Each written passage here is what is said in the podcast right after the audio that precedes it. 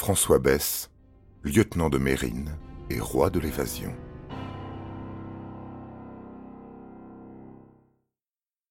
À eux deux, Mérine et Besse comptabilisent 16 avocats. Tous, ainsi que les surveillants, seront accusés de complicité pour leur évasion.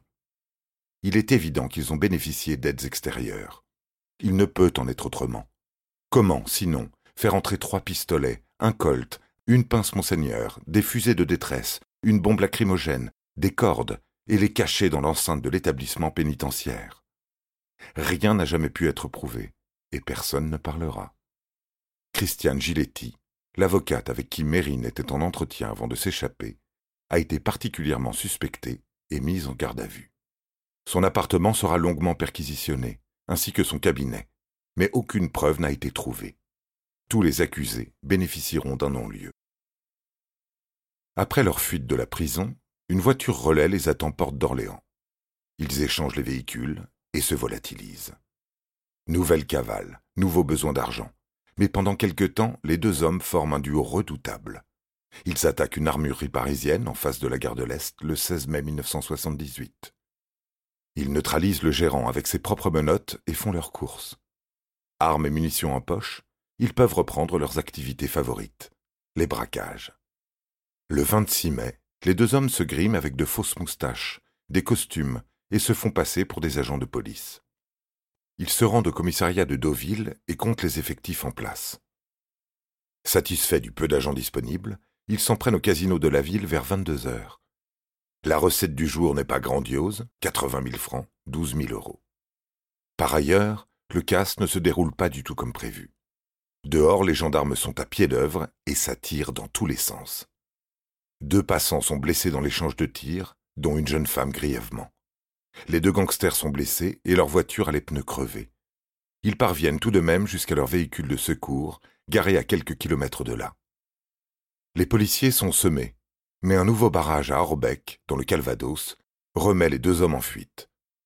Seconde fusillade, seconde voiture endommagée. Ils s'enfuient à pied alors que le jour se lève. À 6 heures, un habitant de Bernay contacte la police pour signaler la présence de deux hommes à l'allure suspecte longeant la voie ferrée. Une grande opération est lancée pour arrêter l'ennemi public numéro un et son lieutenant. 200 hommes sont missionnés. Des hélicoptères quadrillent la zone. Les braqueurs sont cernés dans le bois dont on est certain qu'ils ne sont pas sortis. Même le GIGN, commandé par Christian Proutot, est appelé. Leurs chiens sont mis à contribution la presse est invitée à assister à la prise, convaincue de leur réussite prochaine. Ils ignorent que les fugitifs ont trouvé refuge dans la propriété d'un éleveur de chevaux en haut de la colline. Daniel Lelaudet et sa famille sont pris en otage. Mérine et Bess sont épuisés et blessés. Ils ont besoin de se planquer et annoncent à la famille qu'ils resteront là au minimum une semaine, le temps de se remettre. François Bess est touché à la cuisse. Jacques Mérine a pris deux balles, une dans l'omoplate, l'autre dans le bras. C'est le week-end de la fête des mères. Daniel Lelaudet prévient qu'ils sont attendus à Paris et que s'il n'y allait pas, cela paraîtrait suspect. Madame Lelaudet tente d'offrir sa voiture aux braqueurs pour leur fuite, mais ils refusent et penchent pour une toute autre option. Monsieur et Madame Lelaudet grimpent dans la voiture à l'avant.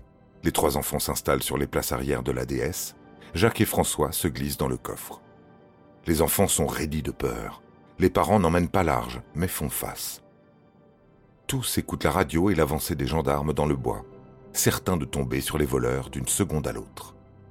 Ayant parcouru une centaine de kilomètres, les truands font arrêter la voiture pour continuer à pied.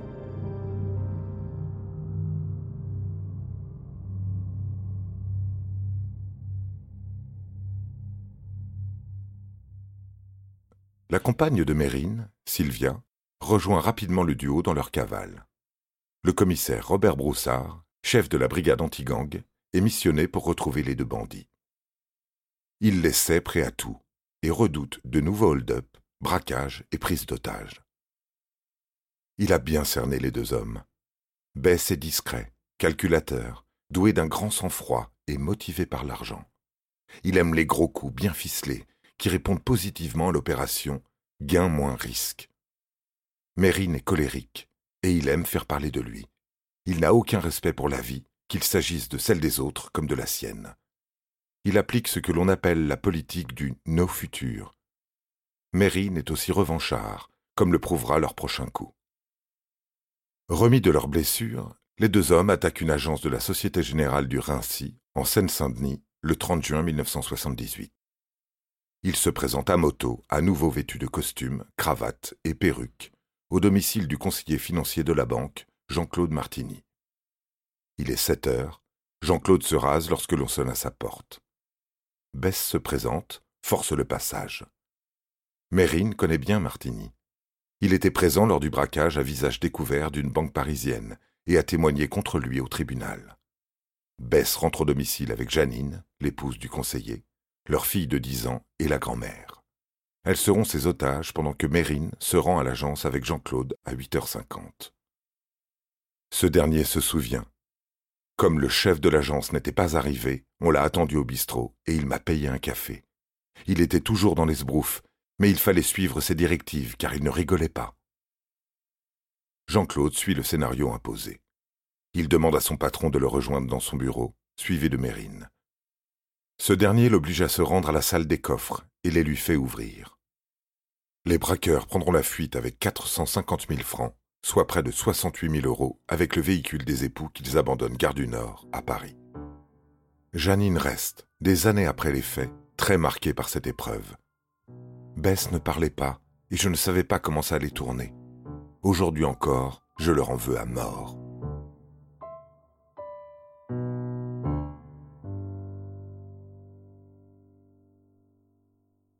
Armé et argenté, il est temps pour Mérine de régler ses comptes. Bess consent à l'y aider. Dans un premier temps, Jacques envisage d'enlever Philippe Bouvard, car il s'est moqué de son combat contre les QHS dans François. Jean-Claude Lattès, qui ne lui a pas payé les droits d'auteur de son livre L'instinct de mort, est aussi dans son collimateur. Il renonce finalement en faveur d'un plan plus ambitieux, la libération des détenus du QHS de Mende en Lozère. Ne trouvant pas de partenaire à la hauteur de leurs ambitions, ils y renoncent également et optent pour des vacances. Alors que Mérine, Sylvia et François sont au vert en Sicile, François Bess est jugé par contumace pour son braquage avenue des Princes. Compte tenu de son absence au procès, il écope de la condamnation maximale, la peine de mort. De la Sicile, ils partent pour l'Algérie, qui ne dispose pas d'accord d'extradition. Mais ils ont besoin de plus d'argent et reviennent à Paris. Mérine veut enlever le juge Petit, responsable selon lui de nombreuses incarcérations en QHS. François refuse. Mérine monte le coup avec deux petites frappes et le prépare mal. Le juge n'est pas chez lui quand il attaque sa famille, prise en otage, parvient à prévenir la police qui débarque. Une fusillade éclate dans la cage d'escalier. Jacques Mérine se sauve, mais un des complices est arrêté et balance l'adresse de sa planque. Bess y avait justement rendez-vous avec Mérine ce jour-là. Coup de chance pour lui, il ne s'y rend pas. Leur cavale continue donc, mais séparément. Les forces de l'ordre trouvent une trace de Bess dans un petit hôtel à proximité de la gare de Bruxelles en mars 1979. Il remonte sa piste en suivant un portier jusqu'à un appartement rue de la Tulipe. Un matin, la police de Bruxelles le prend en filature. Il est en compagnie de deux jeunes femmes lorsqu'il est arrêté en pleine rue sans aucun coup de feu tiré.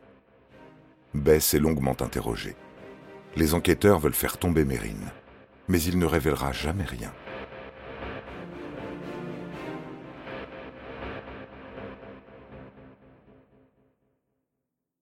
Michel Grindorge est l'avocat belge de Bess. Il défend François, qui s'accuse de divers méfaits commis en Belgique par ses codétenus. Ces derniers lui racontent tous les détails des affaires, lui permettant de répondre aux questions des enquêteurs qui doivent confirmer la véracité de ses propos. Il s'accuse de braquage, de hold-up commis dans la région. À sa demande, ses camarades le désignent aussi auteur de coups portés à leur encontre. Le but premier étant clair, allonger le temps de la procédure belge et retarder, voire empêcher, son extradition vers la France, où il sait qu'il risque sa tête. Franz Reiniers, commissaire général, n'est pas dupe. Pourtant, cela fait déjà quatre mois que Bess fait durer.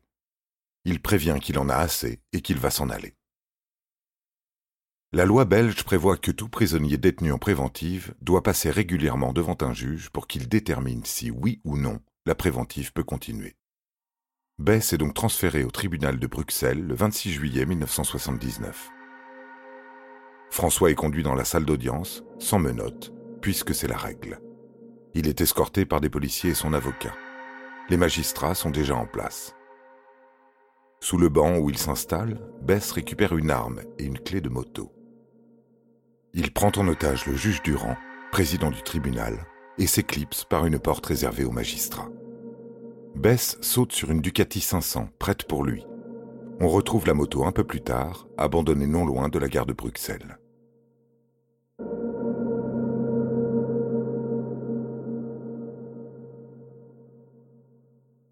Bess s'est encore fait la malle, proprement. À distance, Jacques Mérine suit l'affaire avec bonheur.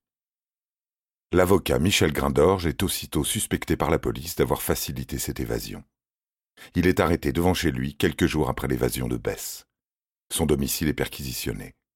Des indices du passage de Bess sont retrouvés chez un de ses amis. Son journal intime est également saisi et une phrase va être interprétée comme une preuve de sa culpabilité. J'ai assumé l'évasion de François Bess. Il fera trois mois de prison préventive pour cette simple phrase qui, selon lui, signifiait simplement qu'il était content pour son client. En Belgique, l'évasion de Bess devient une affaire d'État mais l'avocat sera finalement acquitté. On apprendra en 2008, lors de ses révélations, que c'est Noël, la sœur de François, qui s'est déguisée en avocate et s'est faufilée dans la salle où son frère devait comparaître pour y scotcher sous les sièges une arme sous chacun des deux bancs. Avec les clés de la moto se trouvait celle de la planque, où elle avait préparé des provisions, un réchaud à gaz et de la teinture pour cheveux.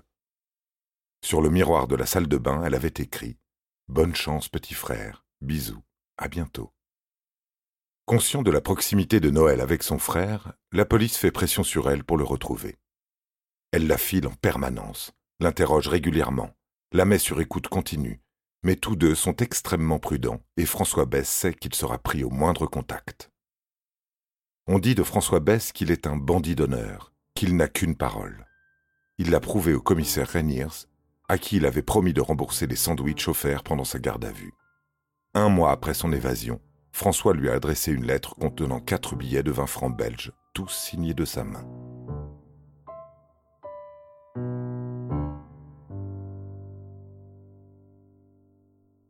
De son côté, Mérine continue ses exactions en France en enlevant un riche industriel français qu'il relâche vivant.